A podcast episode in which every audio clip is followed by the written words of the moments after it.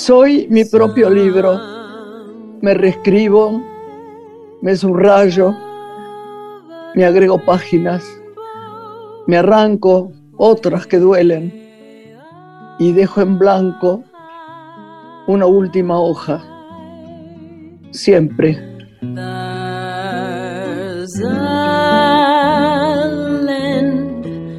that I heard of once in a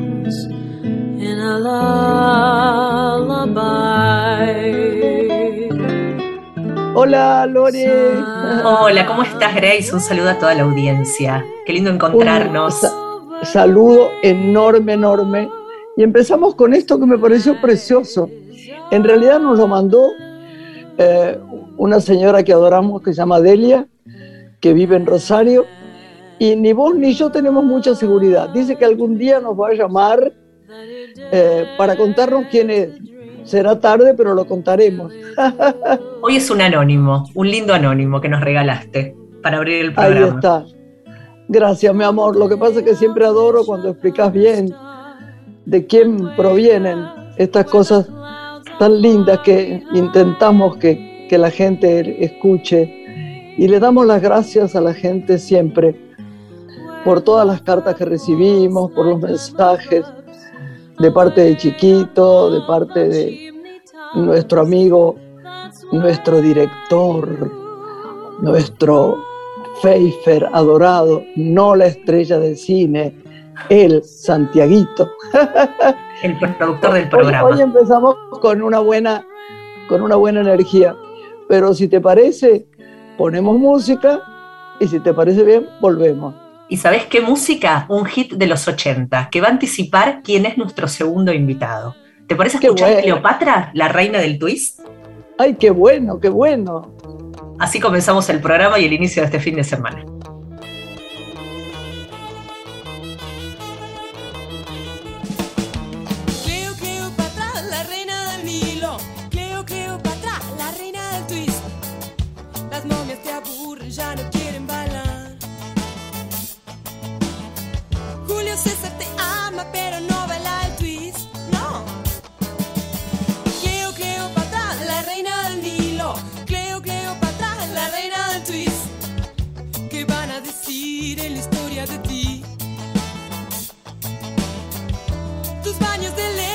tu miedo al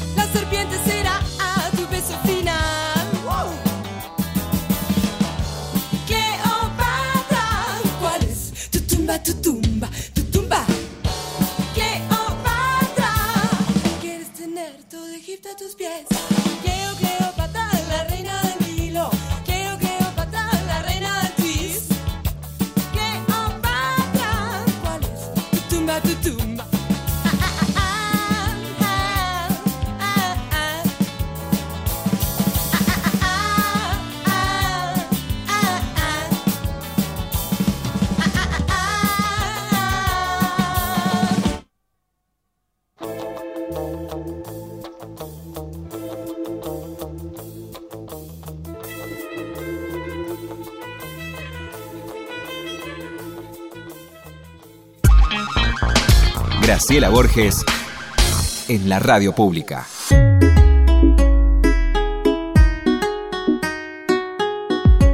Lore, tenemos acá a nuestro querido primer invitado que es como, como dicen en el campo ya familia, porque primero es uno de mis mejores amigos, lo escucho con, y creo que el tuyo también, lo escucho con con mucha amorosidad y con mucho cuidado porque siempre nos cuenta maestrías.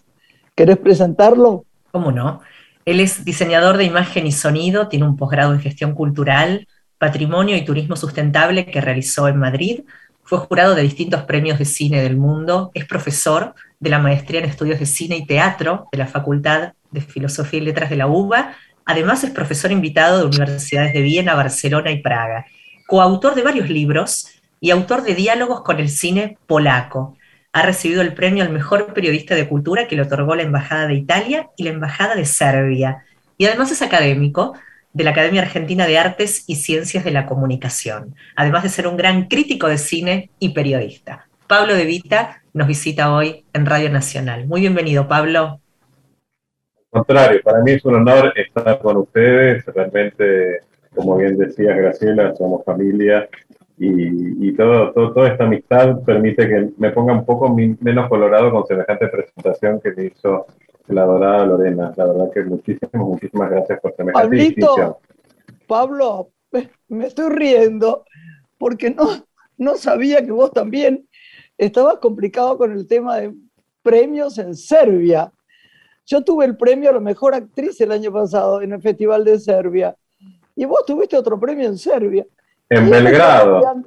Qué ¿Quién está copiando a quién? Nada, sos inimitable, gra inimitable, inimitable. No, no. Para mí, hablar de cine con vos, como siempre digo, es un acto de osadía porque sos el cine, sos el cine argentino, realmente.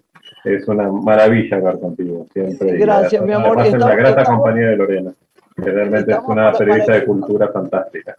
Estamos para escucharte, Paulina. Hay, hay porque si no yo me meto en temas y nos reímos y al final no hablamos de nada de lo que nos interesa o que les interesa a la gente de tanta sabiduría que tenés. Lorena, bueno, es suyo. Creo que con Graciela tenemos un gran interrogante, que es qué momento está transitando nuestra industria del cine, nuestro cine argentino en lo que hace a producciones, asistencia del público a las salas, recursos para filmar. ¿Cómo encontrás al cine argentino en este momento? Bueno, como decía antes, gran periodista cultural, gran pregunta, una pregunta al centro de la cuestión. Eh, es un momento muy complejo, hay que decirlo, pero por lo general cuando uno dice un momento muy complejo en la Argentina, lo traduce únicamente en variables económicas o en políticas. Y en realidad son, es un momento complejo trascendiendo incluso esas coyunturas que son tan habituales en la Argentina. Es muy complejo porque eh, cuando uno toma un poco las cifras de lo que significó la llegada del público a las salas previo a la pandemia y posterior a la pandemia, habla de una pérdida eh, estimada del 40% de audiencia de público en salas de cine. Eso es lo que se estima ahora en cuanto a eh, tomar lo que significó la taquilla entre enero y abril de este año que traduce un poco más de 8 millones de espectadores, contra el último año pleno que tuvo la exhibición, que fue 2019, que totalizó 46 millones de entradas vendidas y en ese mismo cuatrimestre vendió 13 millones de entradas. Entonces estamos hablando de una reducción del orden del 40%, un orden que impacta directamente además en las cifras del cine argentino, y del cine europeo, del cine de autor. No impacta contra los grandes tanques de Hollywood, sobre los cuales básicamente se sostiene este número, pero sí de una manera muy rotunda con respecto a lo que significa la entrada vendida del cine argentino. Fíjense ustedes, es muy, muy impactante. Em, claro, pero decime, Pablo, eso no tuvo que ver también con este bicho maldito, porque la gente se, volvó, se, eh, se volcó a, qué sé yo, a ver Netflix o a ver... Se volcó a las plataformas. Bien, bien, lo, bien lo señalás, Graciela. Bien lo señalás. Se volcó a las plataformas y hay un hecho que es muy significativo. La última película argentina de mayor impacto previo a la pandemia fue El robo del siglo, que fue antes del COVID, que tuvo dos millones de espectadores. La película más exitosa del cine nacional en lo que va de este 2022 es Ecos de un Crimen, que tuvo poco más de 100.000 espectadores. A esto hay que sumarle un detalle. Las tres películas más convocantes hasta el momento del cine nacional son, como señalaba antes, Ecos de un Crimen con 100.000 entradas vendidas, Competencia Oficial con poco más de 95.000 y Hoy se arregla el mundo con poco más de 75 mil entradas. Pero Ecos de un crimen y Hoy se arregla el mundo fueron número uno o estuvieron entre las 10 películas más vistas de las plataformas que las exhibieron después de su estreno en cines. ¿Esto qué, quiere, ¿Esto quiere decir? Que el cine argentino sigue siendo convocante, sigue siendo interesante para el gran público, sigue generando audiencias, pero que esas audiencias se trasladaron, a mi modo de ver, muy peligrosamente de lo que significa la oferta en la sala de cine a lo que significa el universo de las plataformas, ¿no? La gran pregunta es cómo va a ser el cine argentino para sostener un modelo de sustentación cuando todos sabemos que un gran porcentual de lo que significa la, eh, el, incentivo a la producción cinematográfica viene del 10% de entradas vendidas por eh, el fondo de fomento, ¿no? por lo que significa el desarrollo de la ley de cine. Eso es un, gran interrogante. A esto hay que sumarle el debate que está actualmente en, vigor justamente con, respecto a lo que dicen, lo que se ha hablado de llamar apagón cultural, que por suerte parece ser que es algo que se va a rever muy pronto, pero que tiene una base en una ley de 2017, la ley 27.432, que decía que el 1 de enero de 2023 se terminaban las asignaciones específicas para eh, el cine, y para otras artes también, y que todo volvía a el Tesoro Nacional. Esto ya se vivió, no es algo nuevo, con lo cual uno se pregunta por qué en la Argentina eh, siempre se piensa en ir para adelante ensayando cosas que ya se practicaron y no funcionaron. Y, y cuando uno hace historia encuentra, digamos, antecedentes muy directos de esto. En el año 47, cuando hubo una, una gran crisis de, la producción cinematográfica argentina por la ausencia de película virgen para poder rodar.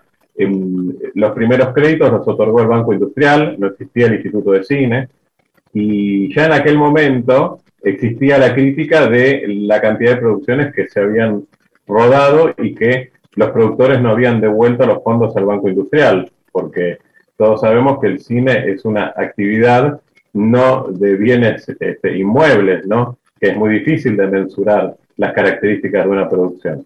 Entonces, eh, por eso nace el Instituto de Cine también, para darle un respaldo concreto y sólido a la producción cinematográfica dentro de una estructura que es propia. Y esto quiero simplemente decir una cosa más. Ustedes perdonen porque yo me pongo a hablar, no, termino nada. está muy bien, muy bien. Pero hay algo que quiero decir que es muy, muy importante para la gente que nos está escuchando en, en cualquier punto del país.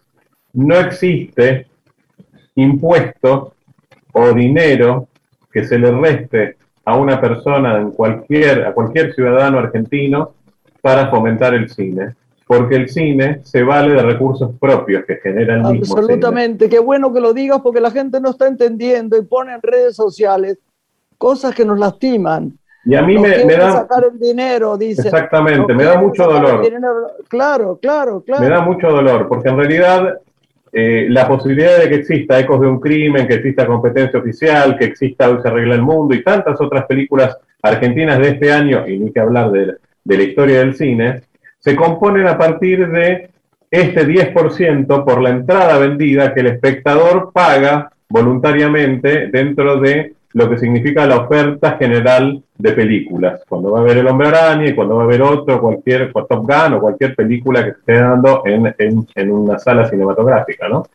Y es muy importante remarcar esto, porque hay mucha tergiversación con respecto a cómo se compone el fondo de fomento cinematográfico, y en realidad es muy, muy puro, porque está compuesto del 10% de entradas de cine, del 10% del formato físico, lo que es la venta de DVDs o de películas Blu-ray, y el 25% del ENACOM, que es por la facturación de canales de televisión y de canales de cable. Entonces, quiero decir, no existe impuesto directo ni impuesto distorsivo con respecto a lo que significa la producción cinematográfica en la Argentina. Puede haber muchísimos impuestos distorsivos en la Argentina y podemos discutir horas con respecto a esto, pero precisamente uno de los cuales es absolutamente transparente e íntegro en cuanto a su constitución, es el que da el Fondo de Fomento al Cine Nacional. A partir de la Ley de Cine de 1994, que bien vale recordarla, porque fue realmente una lucha muy fuerte que tuvo el sector precisamente para que esto se pudiera conseguir. Me parece muy importante reafirmar esto porque uno escucha y ve en las redes, como señalaba Graciela, eh, realmente informaciones que están muy tergiversadas y que parten de un desconocimiento absoluto y, capital. Digo, el nuevo cine argentino no existiría si no hubiese existido la creación del Instituto de Cine, porque con el primer crédito se firmó una película, que Graciela conoces muy bien, que fue El Jefe, la película de Fernando Ayala, que fue el primer crédito que brindó el Instituto de Cine eh, con su creación en 1958. A partir de ese dato podemos hablar de, lo de la importancia de tener un instituto de cine como tienen todos los países del mundo, salvo Estados Unidos, que tiene otras maneras de promoción industrial. Sin duda. clarísimo, Pablo, clarísimo. Bueno, gracias por esta explicación.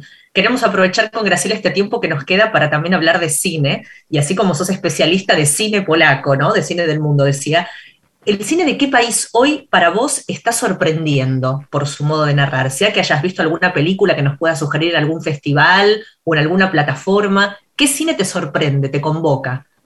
Buena pregunta. Justamente a mí me parece que el cine polaco estaba, está dando como unas películas muy interesantes. Hay en plataformas varias producciones que no han llegado a las salas comerciales, pero hay otras que llegaron a las salas comerciales, como es el caso particularmente de Pavel Pavlikovsky con la película Ida y la película Cold War, que fueron películas que tuvieron un eco internacional muy fuerte, y que es una cinematografía que está brindando hoy eh, motivos de atracción. También el cine surcoreano, recordemos el éxito y realmente lo que significó Parasite para lo que es eh, el mundo del cine arte y revitalizar un poco ese mundo del cine autor. También, es verdad. Y en televisión también he visto cosas coreanas estupendas están trabajando muy, muy bien, y esto quiero decir, aprovechando lo que hablábamos antes, Parasite se financió gracias al apoyo del Instituto del Cine Surcoreano. No no, digo, hay, hay, me parece muy importante decirlo, porque eh, la evidencia es incontrastable en cuanto a la realidad de lo que significa la producción cinematográfica del mundo, en la cual el cine argentino tiene un lugar de relieve, de importancia, de jerarquía y preponderancia absolutamente fundamental. Y por último, un estudio de la UBA que quiero señalar de 2017, pero que me parece que vive un horizonte muy importante. El cine argentino representa el 5.2 em, del total de la actividad económica del país y genera Increíble. asimismo 634 mil puestos de trabajo por año. 40 personas son empleadas de manera directa en cualquier película que se realice en la Argentina. Y todos estos números contrastan con la inversión presupuestaria del total de lo que se destina del tesoro a la actividad cultural, que es el 2%. Entonces, que se diga que el cine argentino le resta dinero a la economía nacional, el que diga eso realmente no conoce mucho lo que está diciendo, no está muy informado o directamente está mintiendo. Clarísimo. Ay, qué lástima que, que, tenemos tan poco tiempo, porque la verdad que cada vez que viene Pablo, como dicen los chicos, nos desasna de tanta cosa que es, es importante saber. Y es importante, ¿sabes qué, Pablín? Yo no sé si vos tenés Twitter. Yo creo que sí, ¿no? No, no tengo, estoy una vergüenza caminando. Bueno, deberías tener y escribir un poco en el Twitter, porque haría mucha falta contestar algunas cosas que realmente vos podés contestar mejor que yo, porque además creen que tomo partido porque soy de cine, ¿viste? A vos te van a entender. Así que yo te agradezco tanto en el alma que expliques todo esto. No, al contrario, para mí es un honor, un honor muy grande. Un honor muy grande, porque como digo, es hablar con el cine argentino con vos, Graciela, y, y, aparte estar en compañía de Lorena, que es una periodista cultural de la Argentina de tan, tan, tan importante relieve. Y solamente decir algo, como, vos señalabas, todo lo que dije, por ejemplo, estos números son una, una investigación del CONICET, no son números antojadizos. Y los números de taquilla son del box office. Y los números de inversión son números que están absolutamente medibles y comprobables. No son números que uno dice antojadizamente. Yo estoy segura como escucha muchas opiniones que van dándose en el, en el mundo. Por eso me parecía muy importante, atendiendo a que este programa tiene un rostro referencial del cine argentino, en un momento en el cual se debate tanto qué va a pasar con el cine argentino, hablar de lo que significa el cine argentino, no solo desde un lugar sentimental y emotivo como es para todos nosotros, sino realmente desde un lugar de usina de producción de talento y también de actividad económica para la Argentina que tanto se discute hoy. Y de aporte al PBI, ¿no? En el marco de las industrias culturales, que también hay que destacarlo, eso, todo lo que aportan nuestras industrias culturales al PBI del país, por lo cual necesitan realmente apoyo. Pablito, te amamos. Gracias, Pablo. por haber estado. Las adoro muchísimo y ustedes lo saben y muy agradecidos. Te esperamos siempre, ¿eh? Un honor para mí estar siempre con ustedes. Para mí también y para Lore también. Un abrazo grande, grande. Un gran abrazo. Ah, bueno, Lore. Aquí estamos, preparadas para recibir a nuestro próximo invitado. Te iba a invitar, Grace, si te parece, a recibirlo con música, con un género que lo define, y escuchar el tango del vampiro con Fabiana Cantilo como invitada. Es un tema este que pueden escuchar en Silbuple, una antología que repasa los 25 años de carrera solista del artista que vamos en instantes a presentar. ¡Qué maravilla! Gracias. Escucho un fuelle que me asegura que ya es de noche y es noche oscura. Hoy su rezongo suena sirena que está anunciando que hay luna llena. Este es el tango que con voz ronca le canto a Lucy al salir del jonca. Lucy, mi Lucy, que no hay collares con que se oculten tus yugulares. Desde hace siglos no siento el hambre y hoy solo quiero beber tu sangre. Desde hace siglos no siento el hambre y hoy solo quiero beber tu sangre. Conde, mi conde, mi amor prohibido, ya desde el día en que la has bebido, mi sangre toda te corresponde. Si me has herido, mi flor de anemia, no es esta noche lo que me apremia, sino la llama que has encendido si algo me quieres, solo por eso abre la boca. Con que me quieres, con que me quieres. Y hoy dame un beso. El mismo fuelle, como si hablara, me está diciendo que es noche clara. Ya no es rezongo ni es la guadaña ni es esa historia de Transilvania. Este es el tango con voz quebrada que ahora le canto a mi enamorada. Pero carajo, pero carajo, ¿quién trajo el ajo? ¿Quién trajo el ajo? Tan justo ahora que sin collares Lucy me muestra sus yugulares. Tan justo ahora que sin collares Lucy me muestra sus yugulares.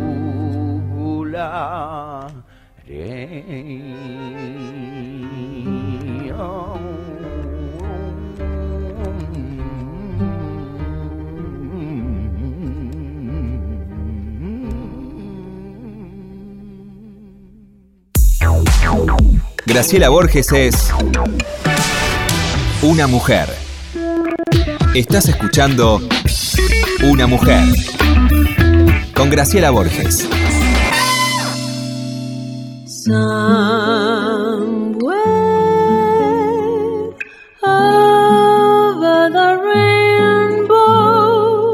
Lore viene nuestro próximo invitado y a mí me pone nervioso, vos sabés, yo pido la luz porque siempre mi cono de luz cuando tengo un poco de, no de pudor, de no, saber hasta el, hasta el último minuto de su vida, pero hay una cosa que te quiero decir. Ayer, antes de ayer, yo estaba agradeciendo a Charlie García, conversando con él y, con Mecha, algo que le había escrito sobre mí, y le conté, pensé después, cuando corté con Charlie, y que este invitado es un invitado extraordinario. Yo pensé que sabía mucho, bueno, no sé mucho de música, vos sabés, eh, adoro el rock, eh, no, no soy fervorosa de algunas otras músicas, ¿no? Se enojan porque yo hablo de la bailanta, y de que, pero para mí no, no. Que, cada uno tenga lo que quiere tener en esta vida. Pero después descubrí que este invitado nuestro es enorme, es director, es compositor, es eh, cineasta, es, no sé, me dio pudor, dije, ¿qué le digo mañana a esta persona que acabamos de escuchar, que usted lo va a presentar? Eh, humildemente le digo que soy su admiradora, que me encanta que esté, que le doy las gracias infinitas por su talento. Hay que, hay que, realmente hay que hablar con enorme amorosidad de la gente que nos representa en la cultura, porque me parece tan importante, cada vez más importante con las cosas que leo y veo. Así que calladita la boca, usted preséntelo. Sumo a lo que decías de él, que es un gran creador, representante de nuestra cultura, multiinstrumentista, fue declarado personalidad destacada de la cultura argentina y además reconocido con el premio Conex. Brilló en Los Abuelos de la Nada, en los tweets, en Lions in Lab y como saxofonista de otro maestro, Charlie García. Ha sido autor de conocidas y emblemáticas canciones del repertorio de música de nuestro país, como Chalamán, Ula Ula, Cleopatra, que lo escuchábamos hace un ratito para recibirlo. Brinda conciertos en Europa, participa en festivales. Hace más de 20 años su música recorre Francia. También, como decías, un capo, un capo de capos. Es uno de los músicos más importantes del rock nacional y también del tango. Belingo, muy bienvenido a Radio Nacional y a una mujer. Gracias por recibirnos. Muchísimas gracias, damas que me acompañan hoy. Un beso y encantado de estar contigo, Graciela, porque soy un ferviente admirador tuyo. No, no, no, no, no. Hoy, nos toca a nosotros. Hoy nos toca a nosotros.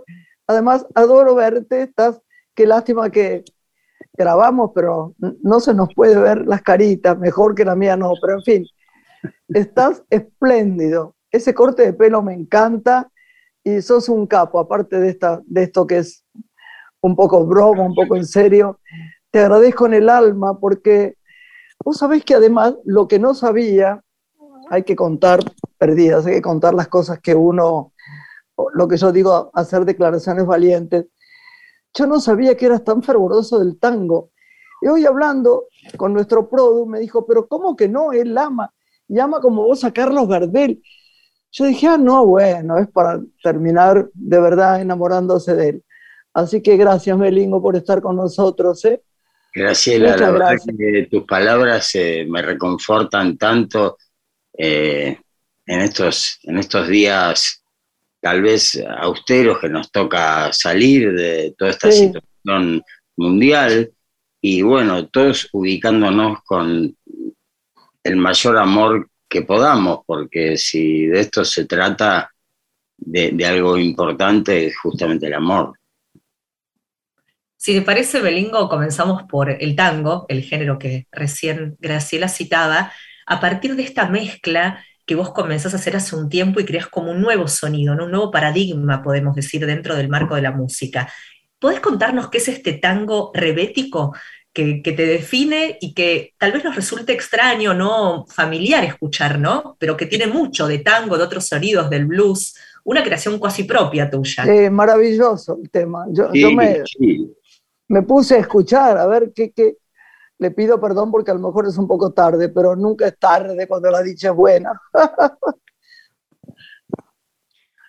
Mirá, vos lo dijiste, Lorena, eh, es una suerte de referencia que yo me hago, un poco que aprendí cuando estudiaba, crearme un corralito, unos límites dentro de los que yo voy a jugar. Eh, entonces me pareció interesante nuestro lenguaje, que es el tango, y el lenguaje rebético, que también es una música de bajo fondo, como comenzó nuestra música, eh, nuestro tango. Eh, entonces, por una cuestión familiar y de sangre eh, griega que tengo en mis abuelos, y mis bisabuelos, em, hice esta suerte de, encuentro simbólico entre estas dos culturas eh, barrio-bajeras em, y que le fui encontrando el paralelismo, no solo en mí, sino sonoramente, filosóficamente. Eh, mis viajes a Grecia me hice de muchos amigos. Mis, mis viajes a Grecia por una cuestión laboral, ¿no? de compromisos de conciertos. Eh, eh, entonces fui haciendo una serie de, amigos, luthier, músicos, que me fueron adentrándome cada vez más a esta música. Y hoy te podría decir que es, eh, que es una referencia muy importante en mí, la música rebética, eh, por eso hago, eh, nombro e, esto que hago como tango rebético, como un invento personal realmente. ¿Y qué música te convoca? ¿Quiénes son para vos esas referencias musicales hoy, tanto de la Argentina como del mundo? ¿no? Sí, yo pensé lo mismo. Que nutren tus creaciones, tus composiciones. mi inspiración, tal vez, obviamente tengo, tengo muchas referencias musicales, desde Gardel, como vos lo decías, desde eh, Bach, Beethoven. Para mí es muy importante la, la música antigua, de dónde, de dónde venimos musicalmente, y, muchos contemporáneos. Pero mi inspiración eh, la encuentro en otras disciplinas artísticas. Eh, la mayoría de mis amigos son de otras disciplinas, ya sea de, la literatura, de la fotografía, del cine, eh, de la pintura. Ahí me nutro y hago una, una suerte de puente gratificante que me inspira a determinadas circunstancias. Eh, a mí me inspira mucho leer y, luego componer, o me, parece que hay un ida y vuelta en, como te decía, en otras disciplinas que no son exactamente la música. Decime, ¿qué, contanos qué estás leyendo o qué lees, porque nosotros amamos la... No, no, no, no tenemos una casa llena de libros, es bueno eso, ¿no? Yo desde los cuatro años, imagínate el tiempo, leo y leo y leo. Creo que es lo que mejor me ha hecho en la vida. Contanos un poco lo de los libros. Muchísimo. Mira, acabo de, terminar eh, un autor, un antropólogo muy interesante que es eh, Joseph Campbell. ah, em, sí, claro. Poder de, de los mitos. Es un reportaje muy interesante, él tiene mucha literatura escrita, no solo reportajes, y es un campo de, la, de, la, mitología, ¿no? que es algo que nos influencia tanto, nos enseña tanto, ¿no? la mitología. Vuelvo siempre a los clásicos, ahora retomé, estoy leyendo la, justo esta mañana empecé con la, a releer la muralla china de, de Kafka. Kafka es otro. muchísimo. Cuando, eh, cuando, uno empieza Kafka, viste, parece, uno dice, aguantaré, aguantaré no es la palabra, dice, me meteré sin perderme una coma, y después va entrando en un mundo tan especial que, que no puede salir, y cuando está por terminar el libro, a mí me ha pasado con muchos libros de él, pienso que no se termine, que no se termine, qué gloria la literatura, ¿no? como la música, nada, el recuerdo del pasado. Nos ejercita la imaginación muchísimo, es esa parte que no se nos ve nuestra, que es la imaginación. Y va directo, directo ahí, ¿no? Si bien la música es, el, arte más abstracta y más divina, si se quiere, eh, la literatura y el arte de las palabras inspira muchísimo, hace viajar muchísimo, por lo menos a, mí. Sí, sí, verdad total. Melingo, antes hablabas de la música de Bach que te resultaba inspiradora, citaste a Gardel, quienes fueron revolucionarios, ¿no? Cada uno en su género. ¿Encontrás que este tiempo la música se conduce a una revolución? ¿Hay revolucionarios en la música que podés visibilizar o no? En este momento, ¿no? Esto, sí. Sí. ¿Te referís a las vanguardias? porque la revolución es, es, muy relativa, ¿no? Uno toma perspectiva con el tiempo y puede ver las revoluciones y lo que influenciaron, lo que quedó en el tiempo, que es el, el verdadero juez, ¿no? El tiempo, ¿no? Claro. Eh, entonces, eh, las revoluciones, eh, sí, podríamos llamarlas contemporáneamente, tal vez mal llamadas modas, ¿no? Pero de alguna manera las modas revolucionan y se hacen, se hacen escuchar, se hacen conocer, se, distribuyen como el agua, ¿no? Es imparable. ¿Vos, no crees que las modas son muy pasajeras? Yo siento eso. A mí me preocupa cuando me dicen, escucha a alguien, tiene mucho éxito. Y yo digo, mm, Dios quiera que sí, Dios quiera que sí, pero no es lo que más me convoca. Pero por eso es difícil saber lo que es contemporáneo nuestro y revolucionario. Eh, hay muchas nutrientes, eh, no solo las revolucionarias, ¿no? Eh, a mí la palabra revolucionario me suena bastante bombos y platillos, ¿no? me suena rimbombante, ¿no? Porque revolución pareciera que es mucho decir, ¿no? Claro. Ahora, bandas como fue los Twist, ¿no? En los años 80, donde se conjugaba el baile con la música en una verdadera comunión. Hoy uno siente que hay una carencia de ese tipo de, música, ¿no? De agrupaciones. ¿Por qué crees que no se ve lo que en su momento fueron los twists? O se ve en otros formatos, no sé cómo, qué lectura claro, Este tipo de música, obviamente no, porque ya es, vintage, ¿no? Es retro hacer música como los twists. Ya de hecho en los 80 éramos retro, porque hacíamos un poco hacia los 60, a finales de los 50 pero es, algo que propusimos tal vez de una manera deliberada, como combinar la música con el baile, ¿no? Impensado, para mí es un ritual que va conjunto, ¿no? La música del baile. No sé, nuestros ancestros, pero me parece que la música y el baile iba, iba junto. Es verdad. Empezó a intelectualizar. Pero digamos, eh, eh, esa idea de de cantar y, bailar que parecía descabellada o, fuera de lugar para el rock, eh, hoy día, a lo que también tampoco se llama rock, porque el rock, digamos, también es algo retro, de alguna manera. Sin eh, duda. Entonces todo el nuevo, el nuevo escenario musical incluye la, danza. Eh, ahora, la mayoría de, los cantantes bailan. Y es algo muy difícil. Es verdad, verdad, verdad. Sí. Bailan. Incitan al baile. O sea, ya no está eh, como en los 80, o música y baile. Eh, ¿Cómo van a mezclar eso? Bueno, o la música disco, digamos. Pero nos fuimos dando cuenta que realmente es algo eh, indisoluble, pareciera, ¿no? Sí. Sobre todo la música popular, la música popular sobre todo. Te pido un favor, qué horror lo que te voy a decir. Decime que no te gusta la marcha, por favor. La marcha, bueno, crecimos con muchas marchas, ¿no?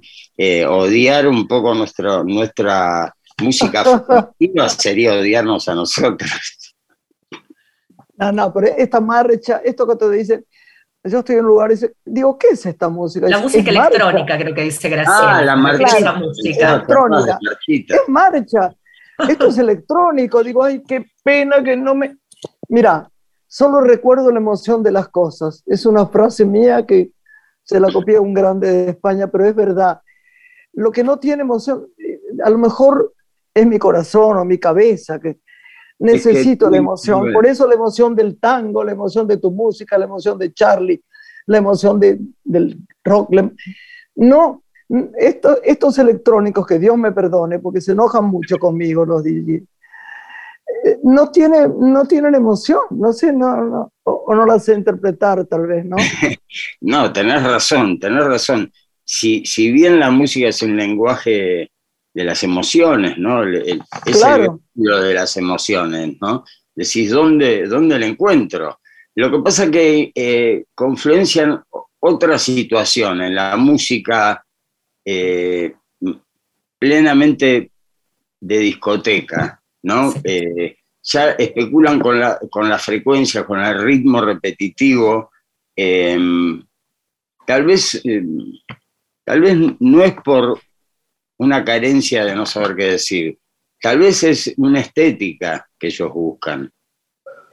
Debe ser eso, es verdad. Mm. Es verdad. Este en este tiempo, Melingo, estás componiendo. Recuerdo cuando lanzaste Oasis, aquel disco que vos mismo definiste como un nuevo paradigma sonoro, ¿no? Que fue como un, hito en tu carrera musical. ¿Cómo te encontrás ahora eh, en el recorrido de la composición? ¿Estás creando? muy, muy contento porque es, un formato que, bueno, hoy vengo, a ensayar justamente con este Power Trio, que es, es guitarra, voz y batería. Es lo más cercano al rock que hice en los últimos 25 años. Ay, qué bueno. Eh, así que, bueno. Me va a encantar escucharlo. La, laburo mucho en Europa, vengo de una gira de un mes, ahora hace tres semanas que llegué, que voy con orquesta típica eh, y hago mi repertorio con un formato tanguero. Eh, Qué bueno. Estoy mostrando mi último laburo, Oasis, que es esta sonoridad mixturada del tango rebético, de, lo eléctrico, de la electrónica, de, nuevos timbres y materiales diferentes para, en definitiva, encontrar una música que acompañe a, mi mensaje. Y en este caso, en Oasis, el mensaje eh, es conceptual, es un álbum que es, es parte de, una ópera eh, de cámara audiovisual que estamos estrenando el 16 de septiembre en la ciudad de Buenos Aires. Em, Oasis, em, si bien va a tener el, volumen 2 de Oasis pronto a salir, configurará la, música entera de todo este espectáculo, em, que será la ópera de Lingera, la cual dirige y hace la puesta en escena Pichón Baldini.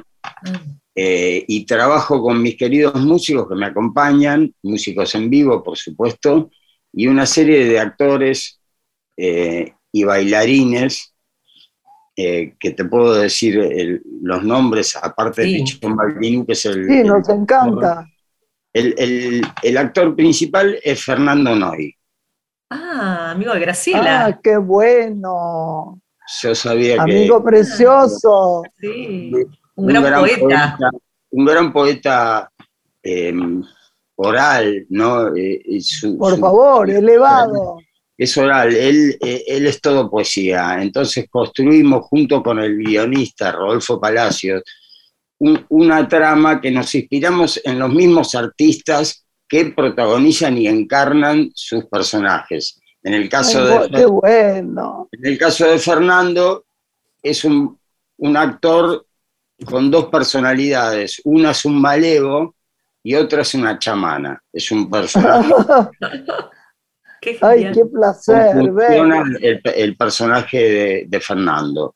Luego está eh, el, queridísimo eh, Enrique Sims, que también presta su voz para hacer de este personaje, que es un, es un adivino oracular, que le va diciendo la suerte al linchera. Está, está Vinicio Caposella, un, cantautor, un artista italiano de Milán, eh, muy querido por mí, eh, que nos inspiró a este, a este personaje que es el Cafillo Cocoliche, con su voz eh, de Cocoliche ese italiano que quiere, que quiere hablar español. Y, el, el queridísimo Andrés Calamaro que encarna al Siete Vidas, que es un prisionero. qué bueno. Que conoce ¿Qué equipazo, Melingo? ¿Qué equipazo? Quiero que, quiero que no se nos vaya el, tiempo sin que me hables algo del cine.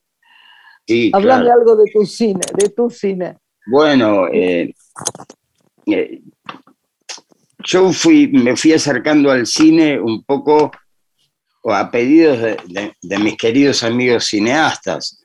Eh, como, actor, digamos, me acerqué primero con, mi música al cine, ¿no? Musicalizar eh, em, algunas películas, algunos, algunas canciones mías, eh, tocar en, determinados largometrajes, pero a partir de Coco Barone, que me, que me da un, lugar en, una película.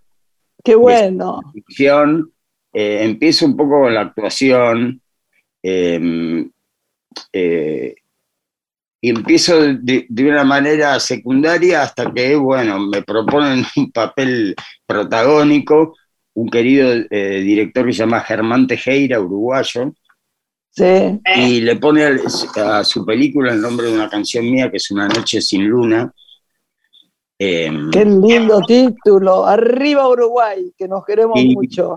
Y bueno, eh, Luego, por, supuesto, me hice muy amigo de él y otra persona que, sé que conoces y que querés mucho es Luisito Ortega. Pero por favor. Eh, trabajé como actor eh, en, en Lulú, en su Lulú, y le hice, bueno, otras músicas eh, también a otras películas de él. Mismo en El Ángel colaboré con, con la música y qué genial, qué linda película. Yo tuve la suerte de trabajar con él y la verdad lo pedí. después de su primera película dije, este chico es un genio. Es un genio. La verdad que sí. Dos genios. También tengo que nombrar a Mariano Valperín. Qué genio. Mariano Valperín, que, hizo también un, monográfico con una cobertura de una gira mía, de una presentación en Europa, que es realmente un, documental eh, que, hizo Mariano Galperín que se llama Surrealidad. Y, y también tengo la suerte esta, Graciela, realmente que, me llamen, nunca hice un casting para actuar, siempre me, llamaron un poco a pedido mis, mis, queridos amigos. Pero además vos decís melingo y te ven y dicen ya que venga la película, mira qué decís. Es que el mismo Luis y los otros, los otros directores escribieron el, personaje pensando en que lo hiciera yo. También eso tiene mucho que ver. Bien, bien, bien. Melingo, ¿podés recordarnos la agenda de septiembre donde vas a hacer esta presentación del nuevo formato de tu banda? Es verdad. Sigamos agendando. Que queremos estar, además, ¿no, Lore? Claro. Sí, van a ser una suerte de ocho funciones que comienza el viernes 16 de septiembre en el Teatro 25 de Mayo, en la Avenida Triunvirato, en Villa Sí, claro. Mm. El hermoso teatro donde cantó Carlos Gardel. Divino, divino teatro. Eh, y bueno, fue refaccionado y, quedó, quedó una maravilla, quedó un teatro divino, una mini ópera, y la verdad que nos dan las medidas de escenario, todo para hacer el montaje que necesitamos hacer, y estamos muy contentos. A partir del Viernes 16 de septiembre estamos ocho funciones en el, Teatro 25 de Mayo. Anótenlo, lamentablemente nos tenemos que ir, pero Melingo, te doy un abrazo con toda mi alma y me imagino que Lore también, porque estamos tan felices de que estés acá, nos honraste mucho. Un gustazo, Graciela, la verdad que hablar con vos eh, fue un hito de, de, este año. Eh, gracias, mi amor. Gracias, ha sido un honor. Muchas gracias por un, honor. un beso grande desde el alma de todas nosotros, toda la producción. gracias, Melingo. Siempre. Chao. Gracias, garra, corazón y nervio. Chao. Qué lindo programa, ¿eh? Re lindo, Grace nos tenemos que ir hasta la semana que viene, Loringui. Nos despedimos, sí, pero volvemos el viernes próximo a las 7 de la tarde aquí en Radio Nacional. Sin falta, que sin tenga falta. lindo fin de semana. Pero qué lindas las cosas que nos, que nos contó, ¿no? A veces lo bueno que tenemos vos y yo es que siempre, en general, todo nos parece maestría, ¿no? Y de verdad lo son, esa es la verdad. Siempre se aprende en el intercambio con el otro, así lo sentimos. Un beso grande. Cariños, chau, chau. Chao, mi amor, hasta la semana que viene. Una mujer se ha perdido. Conocer el delirio y el polvo. Se ha perdido esta bella locura, su breve cintura debajo de mí. ya he perdido mi forma de amar, ya he perdido mi huella en su mar